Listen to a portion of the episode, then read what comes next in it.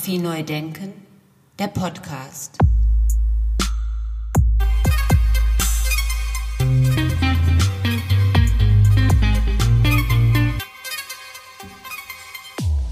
Herzlich willkommen zu einer weiteren Folge meines Podcasts Fotografie neu denken. Mein Name ist Andy Scholz.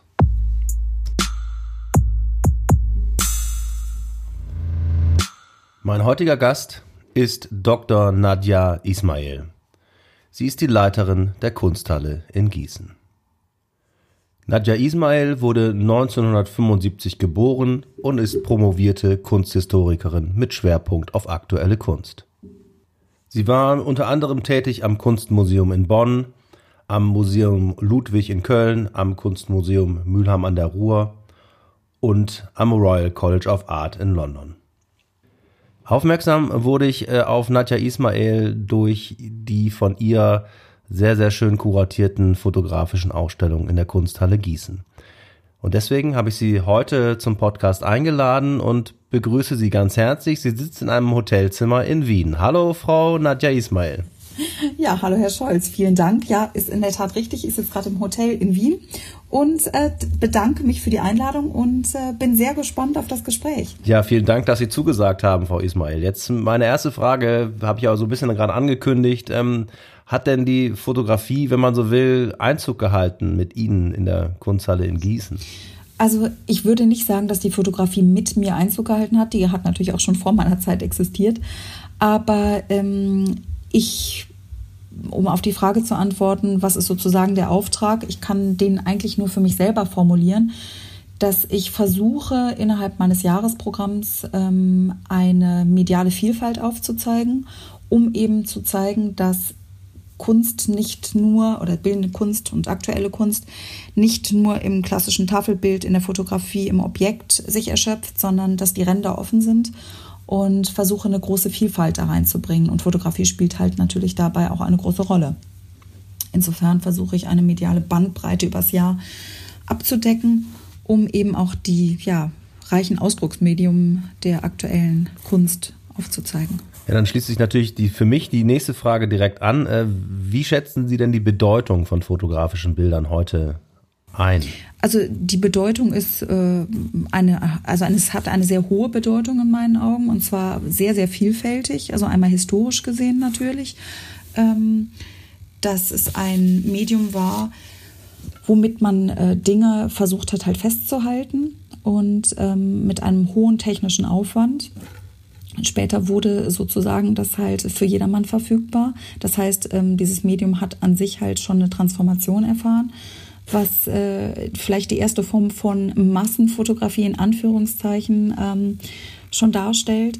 Und für mich ist Fotografie untrennbar eigentlich mit schneller Entwicklung und mit vielleicht auch fast einem Konsumverhalten, einem Wunsch nach Bildern. Und das Medium Fotografie gerade in der heutigen Zeit bedient diese Facette einfach sehr, sehr extrem. Also dieses, dieses, dieses Konsumverhalten, was eigentlich ja den Menschen fast prägt, würde ich sagen, ist einfach mit dem Medium Fotografie, ähm, das funktioniert einfach sehr, sehr gut, weil die Verfügbarkeit von Bildern ist einfach gegeben. Mittlerweile ist es auch sehr, sehr günstig zu haben. Man braucht mittlerweile fast kaum noch technisches Know-how, weil alles sehr intuitiv erfahrbar ist ähm, durch das Smartphone. Hat sich durch das Smartphone und durch diese Schnelllebigkeit auch der Blick auf die Bilder und auf die Fotografie verändert? Ich würde sagen, es ist vielleicht so eine Art Ambivalenz. Also die, der Wunsch, glaube ich, ähm, durch Bilder oder durch eigene fotografische Arbeiten präsent zu sein, am Leben teilzunehmen, äh, eine Öffentlichkeit zu generieren, ist sehr, sehr hoch und dafür ein dankbares Medium. Und je mehr Bilder es gibt, fotografische Bilder, desto beliebiger wird sie und desto, das nährt in meinen Augen den Wunsch, dass man sowas Exklusives wieder hat, dass man den, manchmal den Wunsch nach Authentizität, nach Entschleunigung gleichermaßen wieder nährt, in demselben Maße wie eben äh, die Fotografie und die Bilderflut steigt. Also es ist irgendwie so eine Art Ambivalenz in meinen Augen. Und damit hat sich eigentlich ja, der Blick auf die Fotografie auf der einen Seite geändert, weil es halt ein Massenmedium mittlerweile ist. Und gleichzeitig, äh, je ja, beliebiger sozusagen etwas ist, desto stärker äh, steigt in einem der Wunsch auf, dass man etwas ja, Einzigartiges schaffen möchte, dass man eben wieder weggeht von dem Massenphänomen hin zu ja, einer einzigen Bedeutung, einem Bild, was das Bild ist.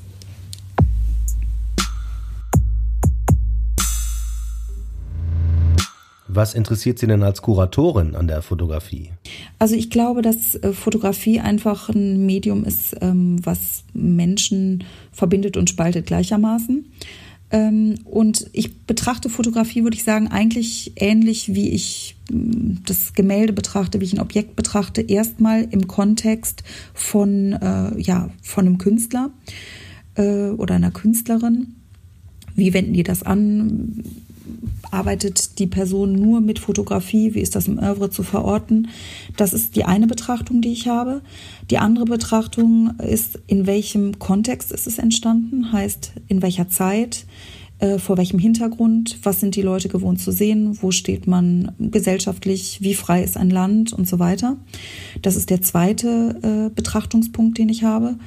Und der dritte ist, würde ich sagen, ja, spricht mich persönlich das an und äh, ist es irgendwie, hat es eine Relevanz vor dem, was aktuelles Tagesgeschehen ähm, bedeutet. Also ist es eine politische Haltung? Äh, möchte ich möchte ich, was möchte ich irgendwie damit sagen oder was möchte der Künstler damit sagen? Und dann versuche ich das halt programmatisch so einzuordnen, dass es halt ähm, eine interessante Position ist auf der einen Seite und gleichzeitig Sinn macht in einem Jahresprogramm. Sehr schön, sehr schön. Sagen Sie noch ein bisschen mehr über die gesellschaftliche und politische Relevanz. Also es, man muss nicht unbedingt ähm, dokumentarisch arbeiten, finde ich, damit man ähm, gesellschaftskritisch oder einen Zustand innerhalb einer Gesellschaft reflektiert. Das kann ähm, auch sehr frei ausagiert werden. Was ich interessant finde, ist, wenn jemand sich Gedanken macht über die Welt, über die politische Situation im eigenen Land oder äh, in, in anderen Ländern, wenn das ähm, im Fokus der Betrachtung ist, kann das Ausdrucksmedium im Bereich der Fotografie sehr, sehr vielfältig sein. Also es ist ja auch nicht mehr so ganz trennscharf, äh, wie, wie die Disziplinen so ineinander fließen. Also wenn man jetzt zum Beispiel bei, gerade bei Kriegsfotografie ähm, den Nachtwein nimmt, da ist ja das ursprünglich mal entstanden, dass Kriegsfotografie als Dokumentation gedacht war. Und irgendwann hat es aber Einzug in die bildende Kunst erhalten und plötzlich gab es viele Ausstellungen zum Thema Krieg, die aber primär und ursprünglich dokumentarischer Natur waren. Das heißt, man kann, glaube ich, das gar nicht mehr so trennscharf voneinander ja, betrachten. Und diese, diese Ineinanderverschränkung von dokumentarischem und künstlerischem interessiert mich insofern, als dass ich denke, dass eigentlich jeder fotografische Blick, wenn man eine bestimmte Aussage treffen möchte, auch immer geprägt ist von einer Art eigener Ästhetik. Und ähm, eine Zeit lang war gerade nach 9-11 das Thema Ästhetik der Gewalt ein großes. Und dass halt in diesen Blicken und in dem, was quasi an Gewaltvollem in der Welt passiert, auch gleichzeitig eine gewisse Form von Schönheit innewohnt. Und diese Brüchigkeit und diese Ambivalenz, das ist das, was mich wirklich interessiert dass man eben Dinge nicht nur eindimensional betrachtet, sondern dass es immer noch andere Ebenen gibt, die vielleicht auch nicht immer moralisch so ganz korrekt sind oder ethisch ähm, manchmal vielleicht auch fragwürdig, aber gleichzeitig einen unglaublichen Raum für Diskussion bieten.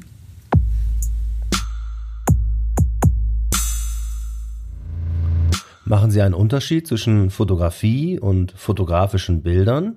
Also für mich ist jetzt Fotografie mehr als das Resultat. Also das wäre auch der Unterschied. Fotografie ist für mich ähm, auch Technik, auch die Apparatur, vielleicht weitestgehend auch äh, die Historie.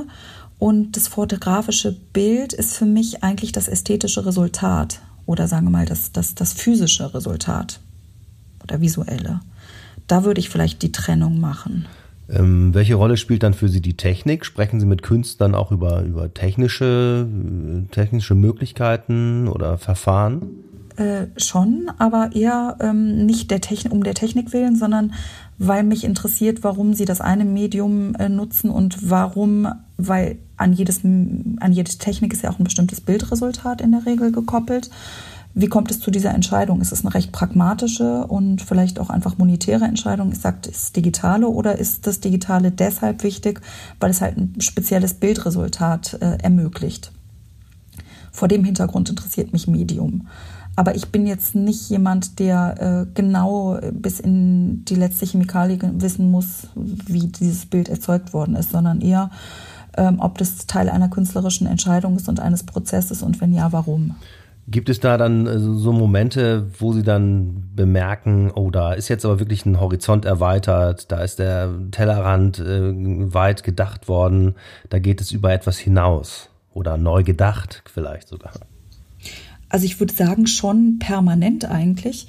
Ähm, also vielleicht erstmal zum Titel äh, Fotografie neu denken. Neu denken finde ich immer gut. Das ist, äh, birgt in sich eine Qualität, weil es heißt, ähm, es gibt keinen Stillstand und Stillstand finde ich persönlich ähm, nicht gut, weil dann wird sich dadurch nichts verändern. Insofern ist Neudenken etwas für mich uneingeschränkt positiv konnotiertes. Und ähm, was ich interessant finde, ist die Tatsache, dass jetzt mittlerweile immer mehr ähm, Menschen dazu übergehen, dass die Eliminierung des Bildes oder ein, ein kurzer Augenblick eines Bildes ähm, zum Thema machen. Also es gibt halt mittlerweile, das sind diese Stories zum Beispiel auf Instagram oder eben auch noch andere Formate, wo man nur eine bestimmte Zeit über etwas sehen kann und danach ist es weg. Und die Exklusivität besteht sozusagen darin, für diesen Augenblick und in dem Moment daran teilhaben zu können, weil danach kann man eigentlich nicht mehr wirklich mitreden oder partizipieren, weil es weg ist. Dann bleibt vielleicht die Erinnerung oder, oder ein Gespräch darüber oder was auch immer aber es ist sozusagen dieses Erleben im Augenblick. Äh, und das ist für so eine Art Community gedacht. Ähm, das finde ich ein interessantes Phänomen. Das widerspricht ja fast dieser Bilderflut, weil es dann wieder was sehr Exklusives hat, weil temporär nur verfügbar. Das finde ich eine interessante neue Tendenz, muss ich sagen. Allerdings, ja, das sehe ich auch so. Das ist ein interessantes Phänomen widerspricht er, haben Sie ja auch schon gesagt, widerspricht er vielleicht so ein bisschen dem Gedanken der Bilderflut, weil die Bilder bleiben ja dann gar nicht da. Und auch in den Stories sind sie dann weg, sozusagen. Also diese Stories sind ja auch nur, ich meine, 24 Stunden verfügbar, danach eben nicht mehr. Und ich weiß, also ich meine, ich bin jetzt auch keine Expertin für Insta, aber es gibt halt diese Formate, äh, wo halt nur eine gewisse Zeit lang ähm, etwas da ist und danach wieder weg. Und ich finde nicht nur die Tatsache, dass es so ist, ist interessant, sondern vor allem, dass man dieses Live-Erleben oder dieses Partizipieren in einer Gruppe an diesem Augenblick, das finde ich interessant, weil es hat was fast Performatives für mich.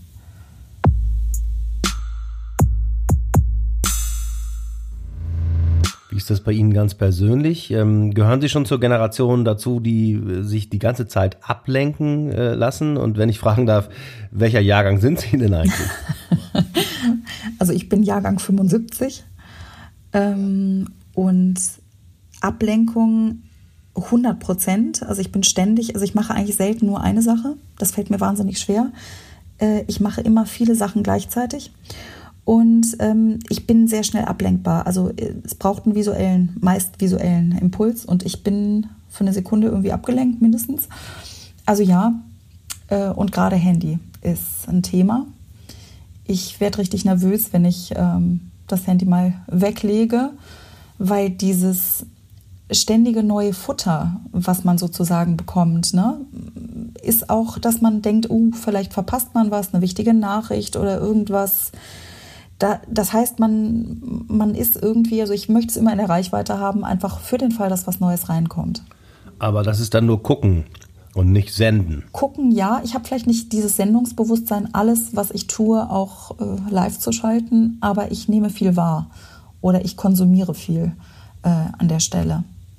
Aber ich selber ähm, finde es sehr anstrengend. Ähm, etwas bei Instagram hochzuladen oder äh, bei Facebook zu teilen oder so. Das sind Dinge, die machen mir jetzt nicht genuin viel Spaß.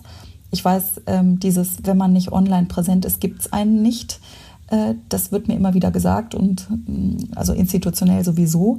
Aber das ist auch ein interessantes Phänomen, dass wenn man nicht digital sichtbar ist, in Anführungszeichen, wird man auch recht schnell ähm, ja, ich will nicht sagen vergessen, aber irgendwie spielt man dann halt nicht so eine richtige Rolle. Und ich muss gleichermaßen sagen, dass ich mich auch immer sehr beeindrucken lasse von dem, was andere so machen, dass ich immer denke, meine Güte, ist das toll, was die da alle machen. Ne? Also das heißt, das funktioniert bei mir total. das geht mir auch so. Und ich äh, frage mich dann aber auch immer, ist das nur Gelaber oder ist da wirklich was dran? Aber tatsächlich muss ich dann sagen, dass auch wenn es dann nur Gelaber ist, mich das auch manchmal fasziniert insofern, als dass es bei mir im Gehirn drin bleibt. Und wenn ich dann darüber nachdenke, wieso schafft es jemand, ähm, diese Dinge, die, die man so von sich gibt, die vielleicht auch inhaltsleer sind, sich erstmal gut anhören, wieso schaffen die das, dass sie danach, wenn sie in der Rückschau sich das betrachten, immer noch stehen lassen? Das finde ich dann auch interessant, weil da über sowas denke ich dann auch viel nach. Also das ist dann dieser Moment, wo, wo ich nicht wegschauen kann und was ich dann wissen will. Aber glauben Sie, dass man sich dem entziehen kann? Das stimmt, aber ich glaube trotzdem nicht, dass man sich dem komplett entziehen kann. Also es gibt ja mittlerweile Tendenzen von Aussteigertum. Ich verzichte auf Technik und so. Das auf die eine Bewegung erfolgt immer die Gegenbewegung. Das ist ein Naturgesetz. Aber ich glaube, man kommt, wenn man sich nicht proaktiv ähm, dafür entscheidet und das sehr bewusst macht, nicht drumrum weil dann eben das passiert, was wir gerade besprochen haben. Dann wird über etwas gesprochen und guckt man eben doch. Und dann ist man wieder Teil dieser Maschinerie, würde ich sagen. Also ich glaube, man, man kann nur sehr bewusst und ich glaube auch in Teilen temporär, weil man dann quasi eine Art von, man kann nicht mehr partizipieren an, an dem großen Ganzen. Äh, das ist schon eine sehr bewusste Entscheidung, glaube ich. Ja, und ich kenne auch eine ganze Menge Leute, die zum Beispiel WhatsApp ablehnen und das nicht runterladen wollen. Und da habe ich einen konkreten Fall äh, von einem Kollegen von mir, der einen Lehrauftrag hat und äh, dann so jetzt nicht mehr einfach mal eben mit seinen Studenten in Kontakt treten kann. Ja, sonst kann man nicht miteinander in, in Kontakt treten, genau. Und gleichzeitig ist ja dann wieder die Frage, also weil mit Insta und mit WhatsApp gibt man wieder ganz viel Persönliches von sich preis, gewünscht oder nicht gewünscht. Ähm, aber das ist halt, glaube ich, einfach der Preis auch des Fortschritts, äh, dass man halt entweder man hat diese Haltung und kann aber dann zum Beispiel diesen ähm, Lehrauftrag nur bedingt ausführen oder man muss sozusagen alle umerziehen. Aber ich glaube, wie gesagt, ähm, man isoliert sich ein Stück weit dadurch und das ist dann irgendwann eine bewusste Entscheidung oder man sagt, okay, ich muss damit gehen, weil sonst habe ich diese Art von Interaktion nicht mehr.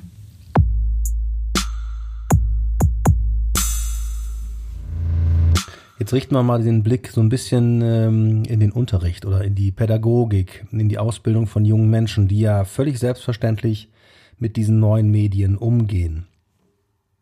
Muss es da nicht sowas geben wie einen neuen Blick in der Schule auf die Fotografie und auf die sozialen Medien? Also ich glaube, Fotografie, sagen wir mal, als, als Medium oder als, je nachdem, Gattung, ähm, wird in Schulen, glaube ich, nicht unbedingt äh, so in der Tiefe gelehrt. Das hat aber, glaube ich, einfach was mit den Lehrplänen als solche zu tun. Ich finde unbedingt, dass man nicht nur der Fotografie, sondern auch dem Performativen und äh, dem Filmischen viel mehr Raum geben müsste, weil die, finde ich, äh, einzelne Disziplinen sich überhaupt nicht so stark voneinander oder so klar voneinander trennen lassen. Und äh, Fotografie, ich muss sagen, als Cindy Sherman äh, im Abi besprochen worden ist, das weiß ich jetzt halt durch die Tätigkeit an der Uni und die Aufnahmeverfahren, habe ich gedacht, wenn ich noch einmal jemand mit einer Cindy Sherman um die Ecke kommt, dann fange ich an zu schreien. Das heißt, das Fotografische war Thema, aber war so stark gekoppelt an eine Selbstinszenierung, die zwar fotografischer Natur war, aber sich sehr stark eben an einer Künstlerin orientiert hat. Und ich glaube, dass man in der Schule das sehr häufig findet, dass halt weniger eine Disziplin oder eine Gattung oder ein Genre äh, besprochen wird als singuläre künstlerische Position, die dann manchmal ein bestimmtes Medium haben, aber weniger das Medium als solches reflektieren, denn eine Künstlerin oder einen Künstler durchnehmen.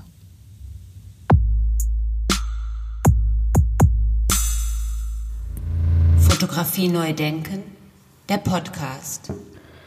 Ja, jetzt mit Corona kommt man sich ja immer mehr vor wie in einem, in einem Film oder in einem düsteren Bild, wenn man so draußen rumläuft, finde ich. Ja, es ist auf jeden Fall krass, weil, also ich habe mich gestern dabei beobachtet, wie selbstverständlich man auch diese Maske und hast du deine Maske dabei, ne?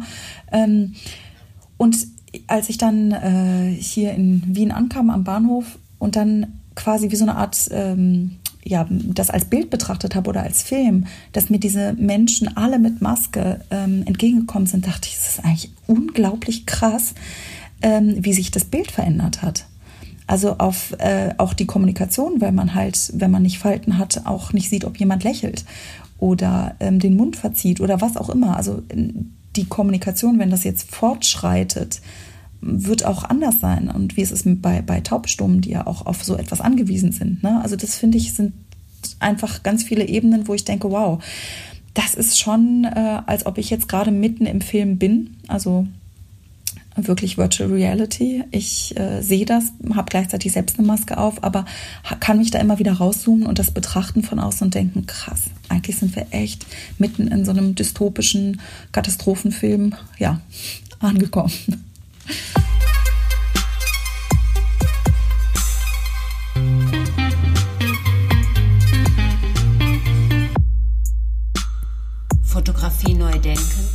Der Podcast. Ja, und ich gehe davon aus und ich bin der festen Überzeugung, dass das die Gesellschaft durchaus auch verändern wird. Und gleichzeitig denke ich aber auch, es ist total wichtig oder meine Hoffnung ist auch, dass man eben erkennt, weil so viel Festivals wegfallen, weil so viel ähm, Institutionen äh, haben schließen müssen für eine gewisse Zeit, dass man merkt, wie wichtig eigentlich äh, Kultur oder bildende Kunst ist und ähm, mehr dem Ganzen mehr Wertschätzung entgegenbringt. Also zwischendrin habe ich und dann dachte ich, oh Gott, es hat sich irgendwie in Teilen erfüllt. Wenn man wieder, weil Kultur ist natürlich, finde ich, wichtiger Bestandteil des alltäglichen Lebens und gleichzeitig krankt es immer am Geld. Und immer diese Diskussion, dass man äh, Geld sparen muss, wäre mein Wunsch gewesen vor Corona, alle Bibliotheken schließen, alle Museen zumachen, jedes Bild von der Wand nehmen, jedes Poster abhängen, keine Filme mehr und dann sprechen wir nochmal weiter, wie viel Geld die Kultur braucht. Also wirklich einen totalen Kahlschlag an jeder Stelle und mit jeder Nuance und Facette. Der Preis war natürlich jetzt recht hoch und der ähm, Wunsch sozusagen in Teilen erfüllt, auch wenn das jetzt ein bisschen schräg klingt ist aber meine tatsächliche Hoffnung, dass man merkt, wie wichtig das ist und wie viel Trost es geben kann, wie viel, ähm, welche ja immer mehr wichtig wird natürlich irgendwie durch aktuelle Kunst auch Zeitgeschehen zu reflektieren und zu kritisieren und dass das einfach ein wirklich wichtiges Medium ist, auf das man auf gar keinen Fall verzichten kann.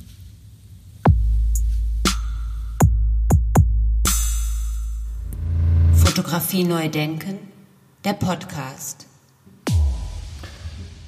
Vielen Dank, Nadja Ismail, für diese wunderbaren Schlussworte, ein Plädoyer an den Erhalt der Kultur und an die Förderung der Kultur, die ja jetzt gerade in dieser Pandemie sehr, sehr stark ins Hintertreffen gerät.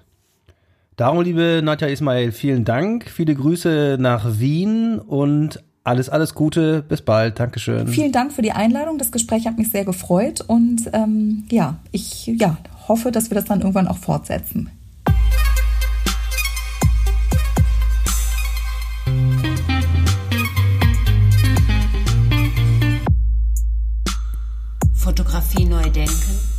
Der Podcast.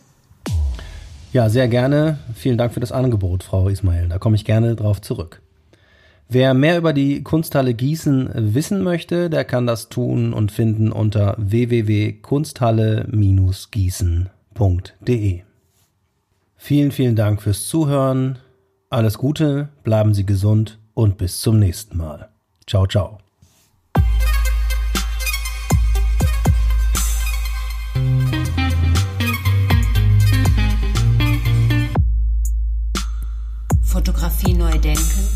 Der Podcast. Eine Produktion von Studio Andy Scholz 2020.